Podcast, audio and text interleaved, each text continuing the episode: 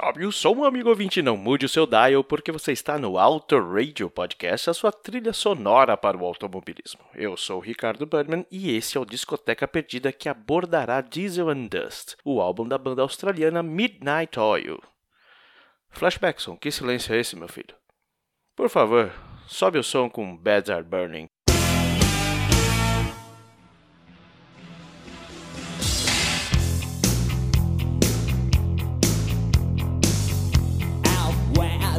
River broke, the bloodwood and the desert oak, holding wrecks and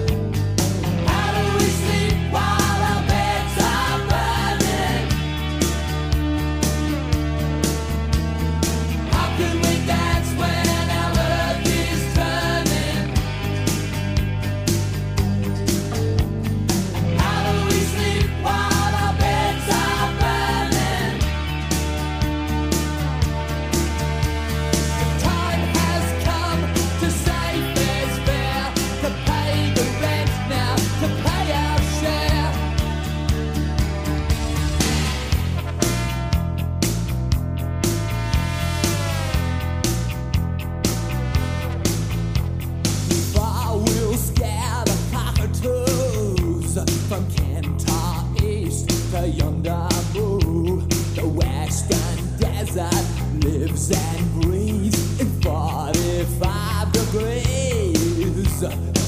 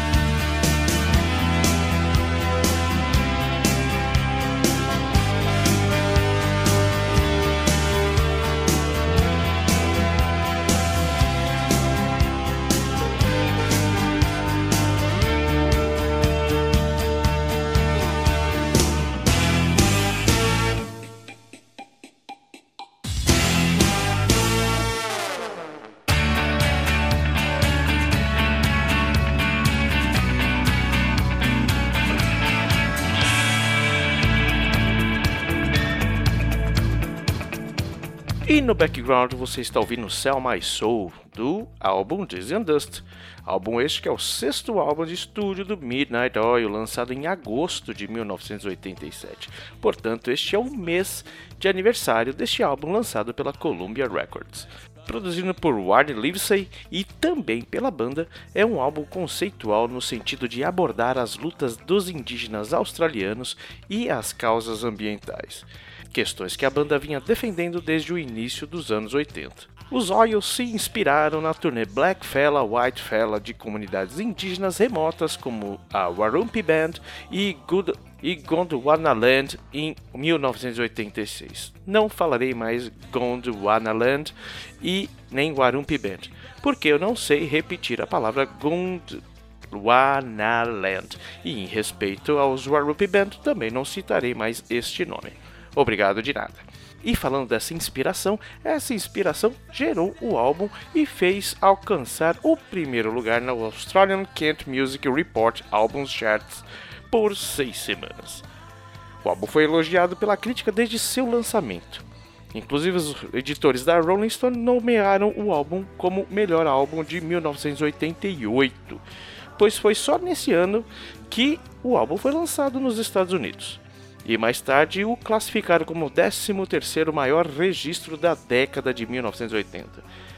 Em outubro de 2010, Dizzy Dust estava na posição número 1 do livro dos 100 melhores álbuns australianos.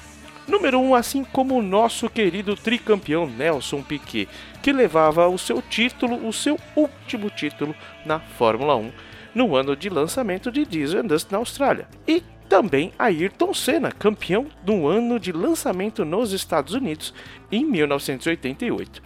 Aí você que escolhe a rivalidade, tá bom? O Midnight Oil passou vários meses em meados de 1986 na já citada turnê Black Fella White Fella no Outback australiano, com grupos musicais indígenas que eu não vou citar mais o nome porque eu vou me enrolar, tocando para comunidades aborígenes remotas e vendo em primeira mão a seriedade dos problemas de saúde e do seu padrão de vida. Mas essa viagem foi criticada por alguns jornalistas por ser apenas um evento único e muito específico, ao invés de ser uma tentativa a longo prazo de construir um laço mais forte entre as comunidades aborígenes e a civilização dito civilizada. A banda foi esculpida por essas experiências e fez delas a base de Dizzy Dust. E também afetou na produção que a banda e Warren Livesey aplicou ao álbum. Warren Livesey trabalhou com outros caras, uh, além do Midnight Oil, em alguns álbuns dele, mas trabalhou com Julian Cope, Mark Hollis, House of Love, DD, Paul Young, Jesus Jones, All About Eve e por aí se segue. O álbum reforçava a necessidade de reconhecimento da Austrália branca sobre as injustiças do passado envolvendo a nação aborígene e a necessidade de uma reconciliação. Nesse meio tempo, o baixista Peter Gifford deixou a banda antes do lançamento do álbum, devido a essa extensa agenda de turnês, e foi substituído por um cara chamado Bones Hillman, que havia sido da banda The Swingers. E no lançamento dos Estados Unidos, a faixa Gun Barrel Highway não foi incluída, supostamente porque a frase merda cai como chuva em um mundo que já é marrom foi considerada muito ofensiva para o público americano. Hoje você pode a encontrar normalmente nas versões mais recentes e nos serviços de streaming, inclusive no CD brasileiro. Por aqui no Brasil, no tempo no vinil, a faixa também foi suprimida. E só de birra e pela liberdade de expressão, vamos ouvir Gun Barrel Highway, Sr. Flashbackson.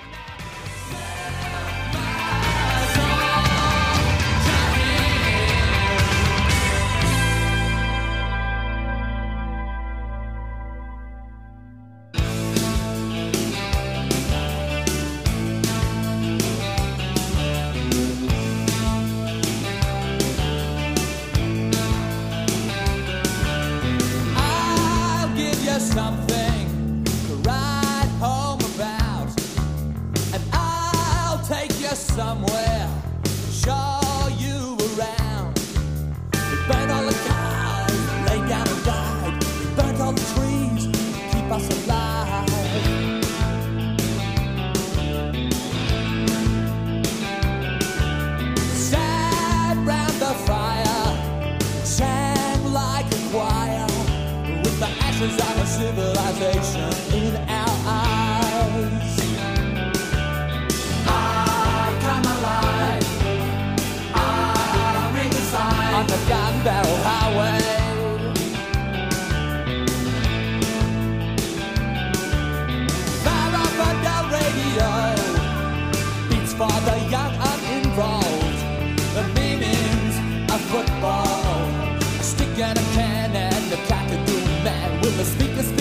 Oh, the top of top down. The world is no oyster, and here in this town, shit falls like rain on a world that is brown. Ah.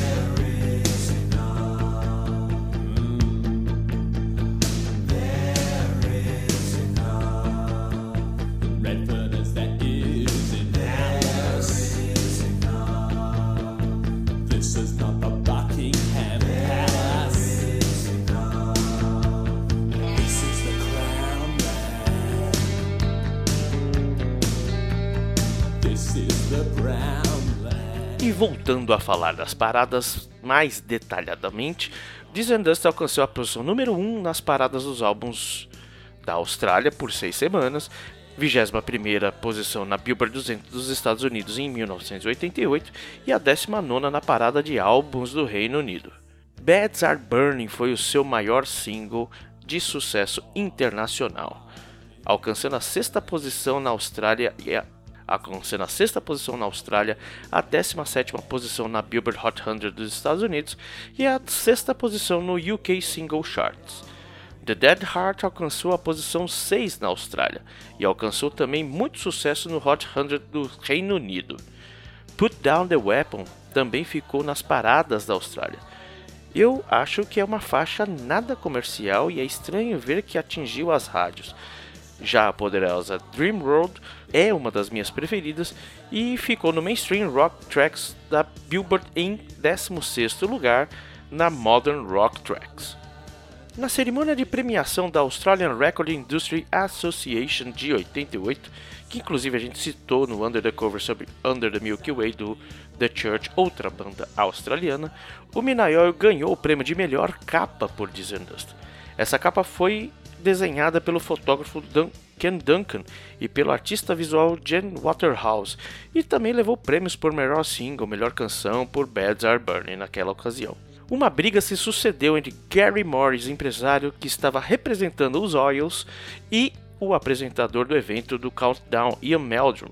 o Meldrum se opôs a Morris por fazer comentários políticos no palco.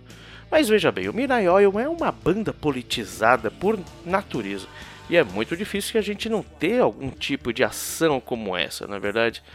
E haviam outras preocupações sobre a tentativa de Dust e Minayoyo de expressar questões indígenas para o público urbano branco sobre a seguinte questão: quem detém o poder de contar a história de quem? Muito baseado por quem já estava na Terra e por quem os colonizou. E falando em aborígene, o Aracurnas tocando ao fundo. Bacaninha esse som, hein? Bacanaço!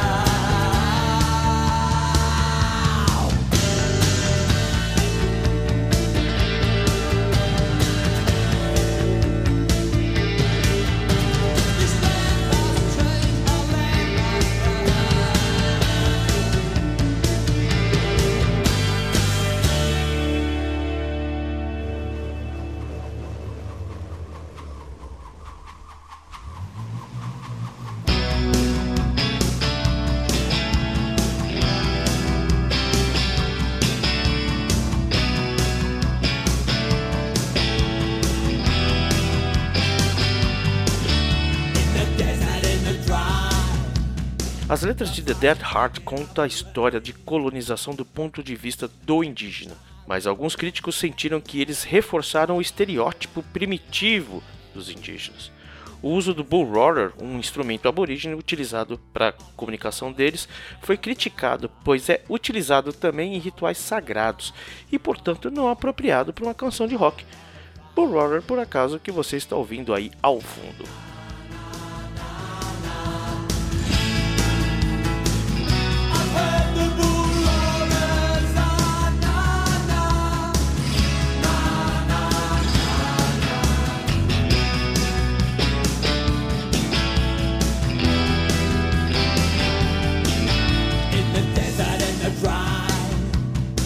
Sobre The Dead Heart, ela foi escrita em resposta a um pedido dos organizadores de uma cerimônia de 1985 referente ao controle do Zuluro aos seus zeladores indígenas. O Oil originalmente resistiu a ser acionado em um show onde eles acreditavam que deveria conter grupos indígenas, mas os organizadores insistiram argumentando que a banda alcançaria um público muito mais amplo dentro dos centros urbanos predominantemente caucasianos. Porém, o Minayoyo pediu que todos os royalties da música fossem para as comunidades indígenas. Após a turnê americana de 1988, o Minayoyo lançou o álbum Burning Bridges, com vários artistas contribuindo, inclusive Paul Kelly, Scrap Metal, Colored Stone, James Rain, The Saints, Crowded House, Nexus, blá blá blá, e todas as receitas das vendas foram doadas à Coalizão Nacional de Organizações Aborígenes.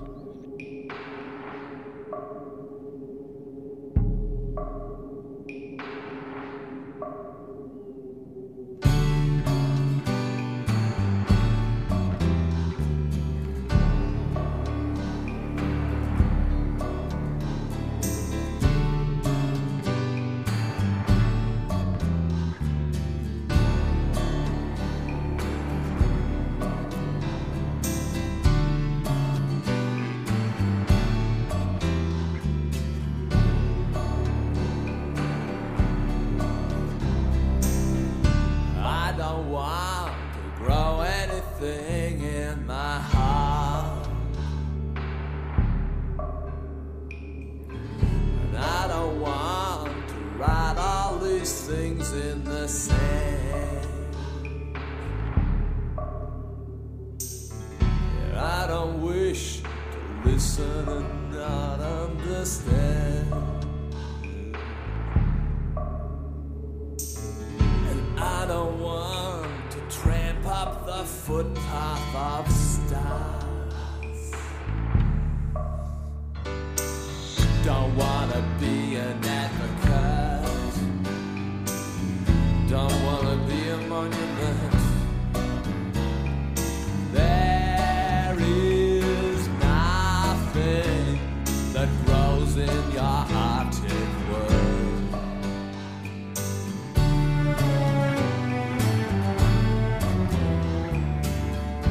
89 a 93 e de 98 a 2002, o vocalista Peter Garrett foi o presidente da Australian Conservation Foundation, enquanto de 93 a 98 ele também fez parte do Conselho Internacional do Greenpeace.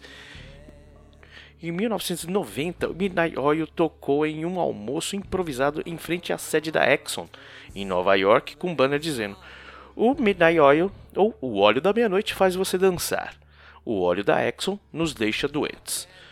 Protestando contra o derramamento de óleo da Exxon em Valdez no ano anterior.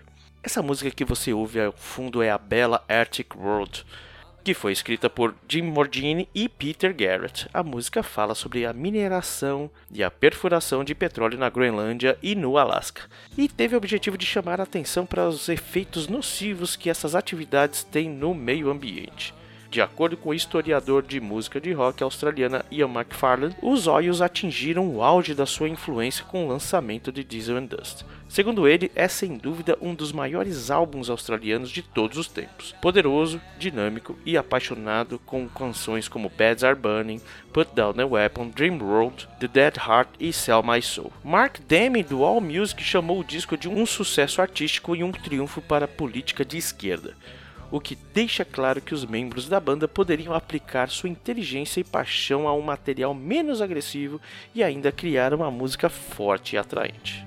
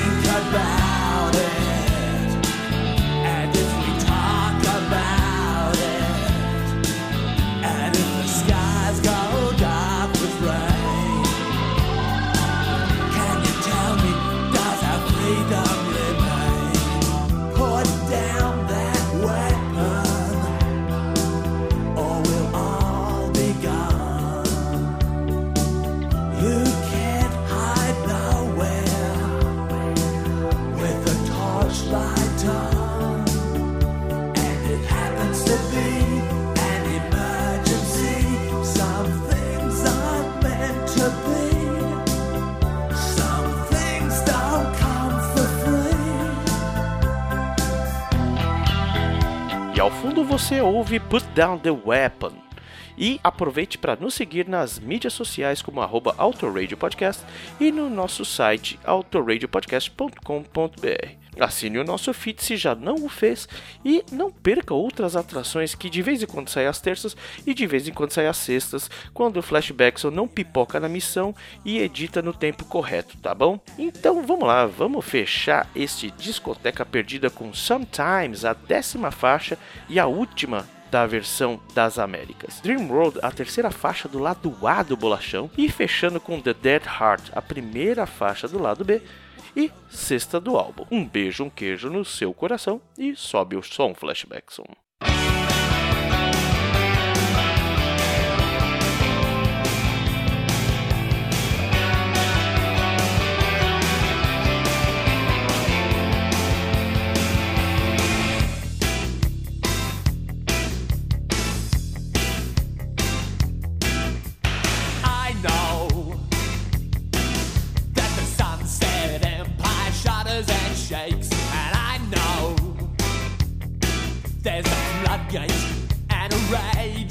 river. And I say, yeah. See the silence on the ribbons of